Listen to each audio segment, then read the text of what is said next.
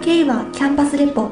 この番組は新発田市富塚にある慶和学園大学の大学生が大学に関わるイベントや人柴田のことなどをテーマにお届けします。慶和キャンパスレポは慶和学園大学の提供でお送りいたします。皆さんこんばんは。この番組は慶和学園大学から大学のことや柴田新潟のことを伝える30分番組です。今日の進行は国際文化学科2年の神田里美です。どうぞよろしくお願いします。今日は中国とつないで収録2回目になります。今回もゼミのメンバーで中国からの留学生である新無教さんにサポートに入っていただきます。どうぞよろしくお願いします。皆さんこんばんは。国際文化学科3年の新無教です。どうぞよろしくお願いします。合わせて国際文化学科一戸先生も少し話がうまく流れていない時には話をされるということです。よろしくお願いします。はい、よろしくお願いします。今日も中国とつなぐ方法としてメッセージングアプリの WeChat を使います。一戸先生も中国出張の時に連絡手段として使ったり、買い物に使ったりしているそうですね。はい、そうですね。うん、まあ日本にいるとね、あまり使うことないですけど、中国に行くと、まあないと生きていけないというかですね、お金を払うのもこれがね、やっぱりないと、お金を支払うのも結構もう現金が使えなかったりして、だからここにこうお金をどうやって入れるかとかね、結構苦労するんですけど、K はキャンパスレポ。さて、今回のインタビューですが、中国南部、広東省の炭鉱市にお住まいのラ・カイさんにお話を伺います。ラさんは2017年4月から半年間交換留学生、正確には国外特別聴講生として新発田市内に滞在し、慶和学園大学で学ばれました。どうぞよろしくお願いします。よろしくお願いします。高いです。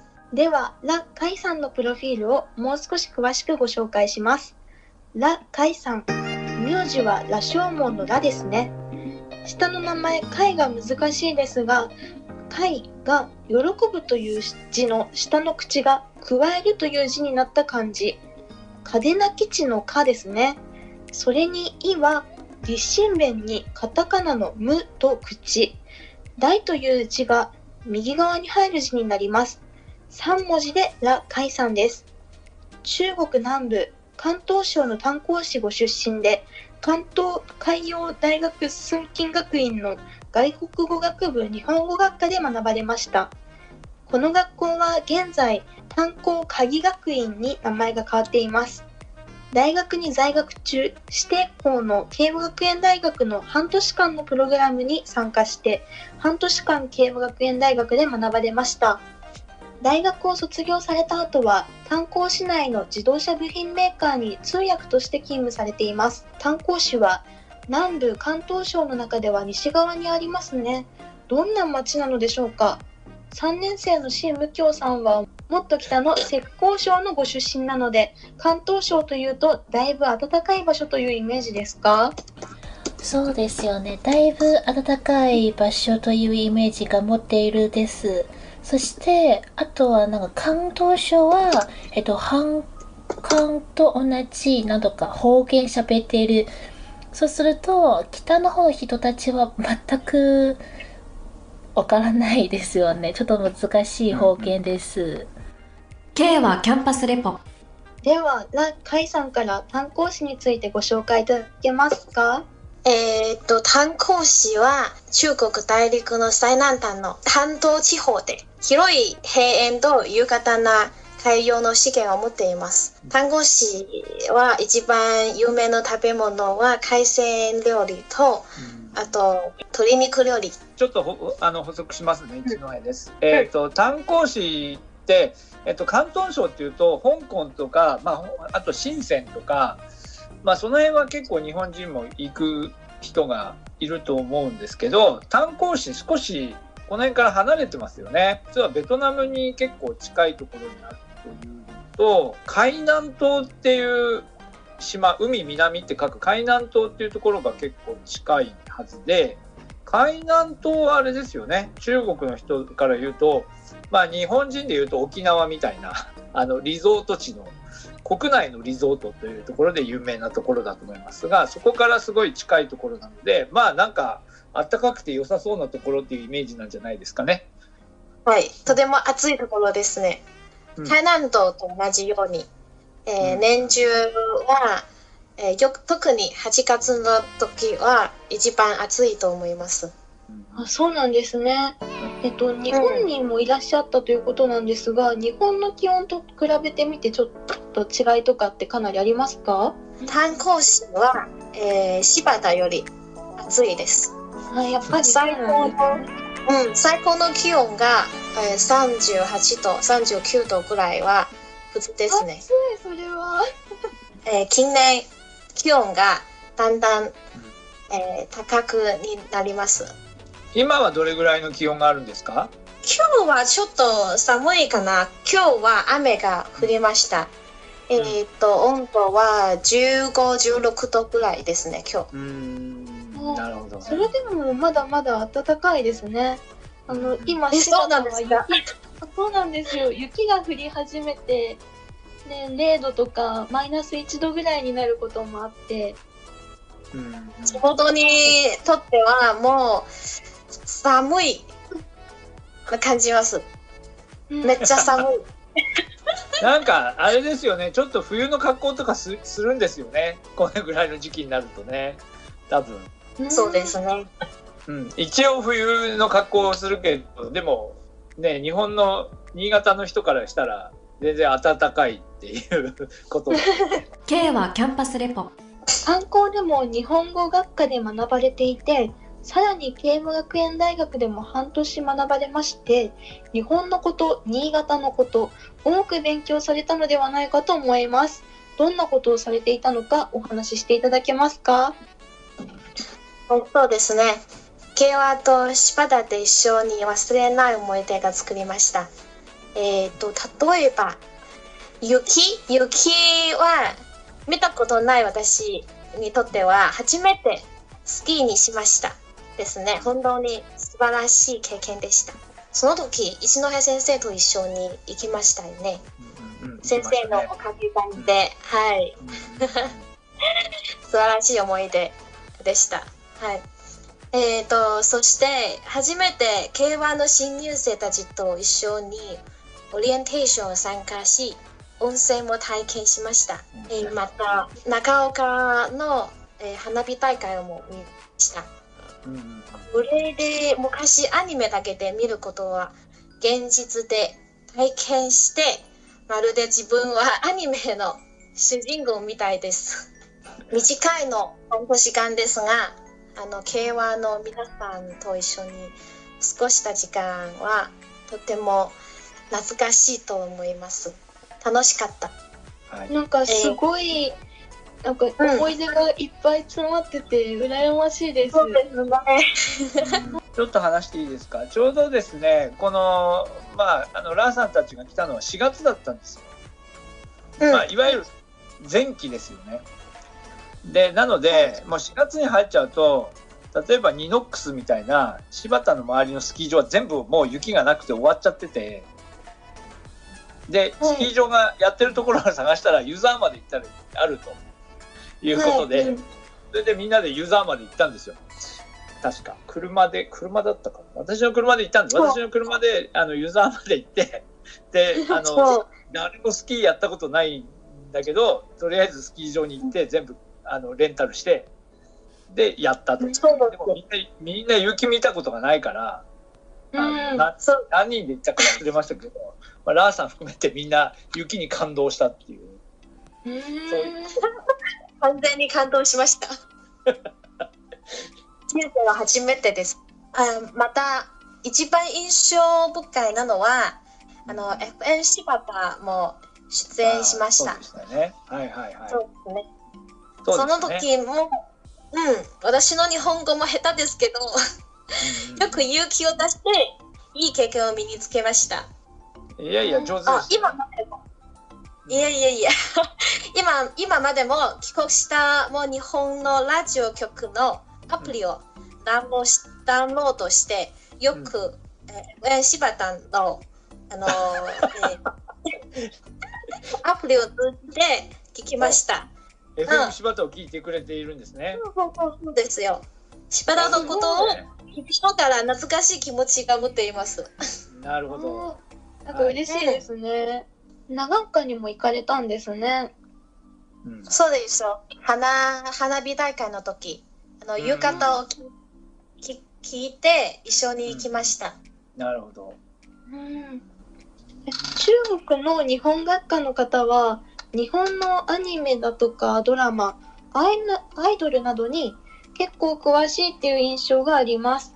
ラさんもそうでしょうか？日本の文化で興味あるものあるいは新潟とか柴田に来て日本にこういうものがあるんだと感動したものがあれば教えてください。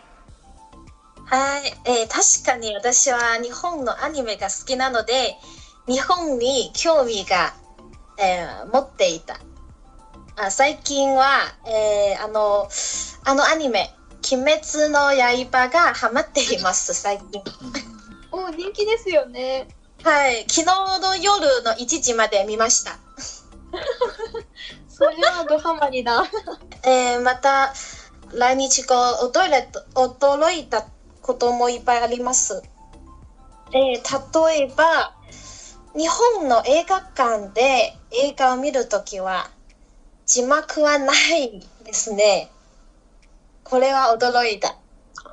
中国の映画館は、字字幕は必ずあります。うんあの中国語の映画にうん中国語の字幕がつくんですか、そうですね。中国も海外海外の映画も全部字幕がついてます。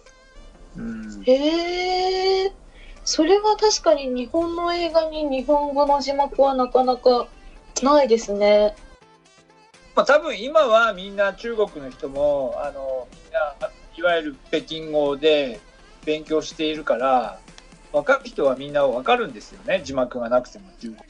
うん、そうですね。うん、でも多分年が上の人になるとあんまりこうなんでしょう同じ中国語でもやっぱり方言による差が大きいから人が言ってる言葉が分かりにくいのかな？ちょっとなんかまあだからそういう意味で字幕が必ず入るっていうことが中国でも中国ではまだある。そうですね。えーまたもう一つの原因は、えー中国の映画の中でいろいろの方言が出てきます。あそうかそうかそれが今度分からないです。K はキャンパスレポあとは中古店ですよね。中古店が多いです。これは便利ですね。ハードオフですか？ハードオフとかのことですかね？あ、そうそうそうそうそう。うんうん。とても便利です。ああ、なるほど。中国なら中古店は、えーあんまり見たことはないです。うんへええ日本に来てる間には結構利用したりしましたか、そうです。が大学の近くのあのハードオフのお店とかになんかみんな行ってましたよね。アニメのものとかいっぱい置いてあるところ、ハードオフじゃなくてホビーオフどなんかあの系列のところにね、みんなよく通ってましたよね。なんかね、へ日本から帰るって言って。はい、そうです。これ、この店の商品はは安いし、質量もいいです。うん、私、帰国する時も大好きな漫画をいっぱい買いました。ではここで一曲お届けします。今日の曲はこちら。発見リー、本屋。こちらの曲は、香港の歌手、ハッケンリーが広東語で歌っている歌ですが、ラさんによると中国でも日本のカバー曲としても一番知られている広東語の曲だそうです。紅の方の赤いに、日本の西と書きます。原曲は、大事マンブラザーズバンド、それが大事。1991年にヒットした曲です。広東語の方も1992年にハッケンリーさんが出演するドラマの主題曲としてリリースされています。それでは聴いてみましょう。ハッケンリー、本屋。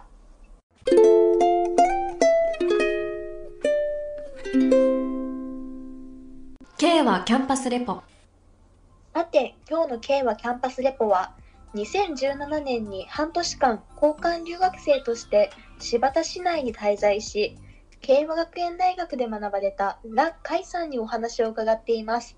後半もよろしくお願いします。よろしくお願いします。関東省の炭鉱市のご出身で、炭鉱生まれ炭鉱育ち、現在も炭鉱市内でお仕事をされていて、通訳ということですので、日本語を普段から使っている仕事なのでしょうか？大学生の時の大学生の時とは違って社会人になったらこういう日本語を覚えたとか日本と中国の違いを感じるといった経験があったら教えてくださいはい、私の仕事には、普段日本語は使う場合は多くないです。えーメールのやり取りとか、出張する時の会議の通訳だけです。えー通訳者というだけと、私今は普通の、えー日常会話だけのレベルと思います。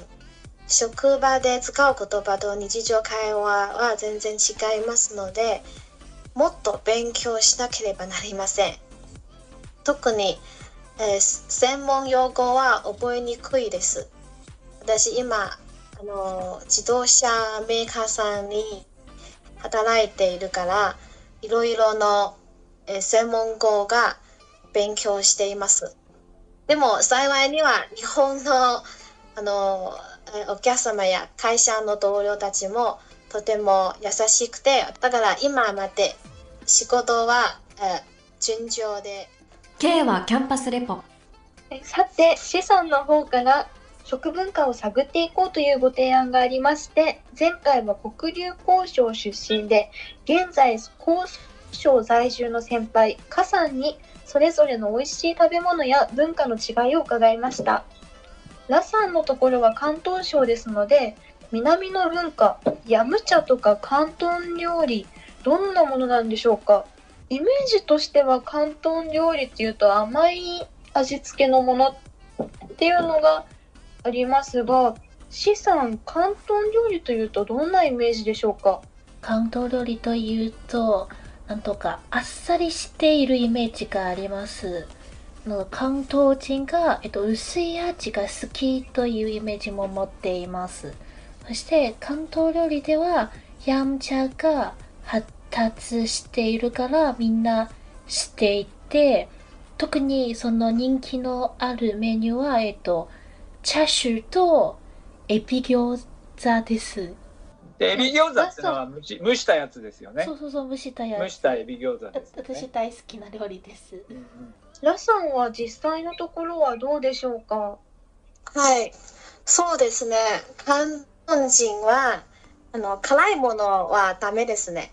ヤムチャというとあのささっき C さん言ったのエビ餃子はじ実はよく食べます。あのヤムチャ料理としてでもチャーシューは実はヤムチャ料理じゃないですね。そうやって食べるんですかチャーシューをチャーシューはご飯と一緒に食べますね。ご飯。チャーシューご飯ですか？またあのヤムチャというと皆さんはずっとお茶を飲むことを飲んでいるイメージがあるかもしれませんですがでも私たちにとってはヤムチャはずっとお茶を飲む飲むことだけではなく美味しいものを食べたりあの友達と一緒に話をしたりあのいい雰囲気と、えー、賑やかな感じはポイントですね。あのザオ茶というものも聞いたことがあるんですがヤム茶とザオ茶に何か違いはありますか？そうですね。えー、早茶、えー、8時から10時くらい、10時まで。この時間帯で早茶と言います。朝ですよね。そう朝です。あヤム茶は多分時間があんまり変わらず、あーというとあのヤム茶という大きなくくりの中で朝に食べるのはザオ茶。で夜に食べるのがワン茶ですかねそうですね。あヤム茶そうなんは、ねえーもう一つの意味は、えっ、と、関東語のやん茶と言います。お茶だけを飲みます。うん、その意味もありますね。今のはそれぞれ漢字で書くと早いお茶と晩のお茶ってことですか？ああ、そうです。うん。晩茶。ワンチャですね。でそれが全部で日本が言う日本人が言ってるヤム茶っていうのはそれ全部のことですか？ですかね？えー、いいですね。でお茶を飲むこともヤム茶という。まあそうやん茶まあやん茶とやむ茶の区別は、えー、多分読み方の違いますね。K はキャンパスレポあの広東料理のにあの資産は味付けが控えめのあっさりしたイメージがあったり日本人の私たちは甘口で割と日本人が食べやすいもののイメージがあるんですがスープにも何か違いがあるんですか？そうですね。関東スープは体に対してあの漢方薬スープに入れます。でも漢方薬言うけど実は日常生活でよく見える食材ですから味は全然おかしくないです。おかしいじゃない。はい。とても美味しいです。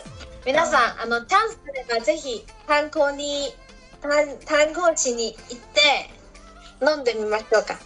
あの日本人が言っているところの薬膳というやつですよねきっとね。薬膳ですか。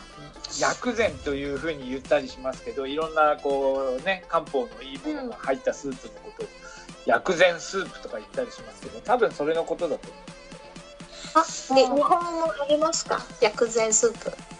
う。うーんはいまあそういうふうに言っているものはありますけどなんか体にいいイメージがありますねありますね。これは海鮮料理ではないんですか？海鮮が入れるスープもあります。何を入れますか？なんだろう。うーん。カニとか。カニが入る、うん。ああなるほど。中国のカニのイメージは日本の海のカニではなく川ガニのイメージなんですけどそのスープに入っているのも川ガニですか？いえいえいえ。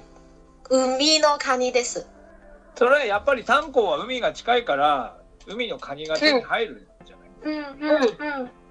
思います。内陸地方は、あの、多分、そんこのスープがないと思います。さて今日の K はキャンパスレポは2017年に半年間交換留学生として新発田市内に滞在し慶和学園大学で学ばれたラ・カイさんにお話を伺いました広東省のお話はなかなか聞いたことがなくってあの温暖の地域だとかあの海鮮料理が美味しいだとかいろいろ勉強になりましたどうもありがとうございましたありがとうございました。K はキャンパスレポさてエンディングです一戸先生今回の収録いかがでしたか？はい。えっと、慶和で勉強している人たちの中でも、やっぱり南の人って少ないんですよね、留学生ね。なそうですので、ね南の方の文化って、大学でも聞く機会がないので、結構面白いですよね。うん。あとヤム茶ぜひ食べてみたいですね。はい。うん。あのーまあ、中国でも、ね、人気がある食べ物だと思いますけど特にやっぱり南の方が本場ですからね。あとあのあれですよね。あのやっぱり海の海の近くだからそのそういうものがいろいろこうあのいいものが手に入るところなので多分炭鉱はそういうも、なんかまたちょっと独特のものがあるんじゃないかなと思いますよ。中国の人たちにとってリゾートっていうほど暖かい場所なので、なんかだんだん柴田も寒くなってきたしコロナがなかったら今の時期行けたらいいなって思いました。ああやっぱり冬にほら沖縄に行きたいなとかそういう感じですよね。そういうイメージの場所なんだと思いますよ。今日の K はキャンパスレポ。これにて終了です。皆さんおやすみなさい平和キャンパスレポは平和学園大学の提供でお送りしました。